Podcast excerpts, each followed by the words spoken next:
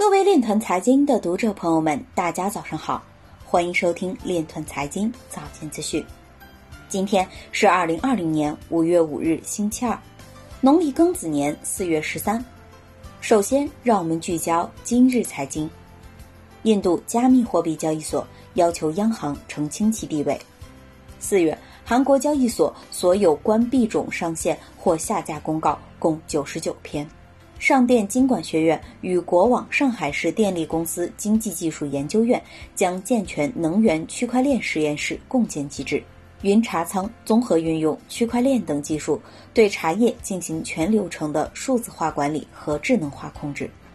曾获奥斯卡奖的导演称，微软一项加密相关专利申请是撒旦图中将人类芯片化的第一步。比特币正在进入强劲的牛市行情。Ripple 正在招聘市场营销副总裁。著名美剧《亿万》第五季出现加密货币有关情节。央行行长易纲表示，将继续研究如何加强央行数字货币的风险管理。斯坦福大学教授表示，数字货币将继续证明其优势。今日财经就到这里，下面我们来聊一聊关于区块链的那些事儿。据新浪财经四月三十日。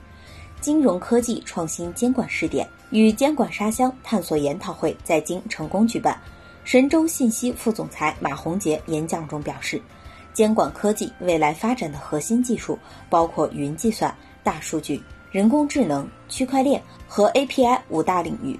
数字资产化可以为监管沙箱进行风险管理、内控、反洗钱、合规、审计提供更多的数据来源。而金融机构在大数据的应用思维，也将由以客户为中心延伸到以监管合规为中心。此外，马洪杰提出对产业协同金融的设想，通过云计算、大数据、区块链技术，消除传统供应链金融单纯依赖核心企业授信的局限性，基于各类场景实现物流、资金流、技术流、商流、信息流的五流合一。让中小企业基于产业协同场景实现授信。以上就是今天链团财经早间资讯的全部内容，感谢您的关注与支持，祝您生活愉快，我们明天再见。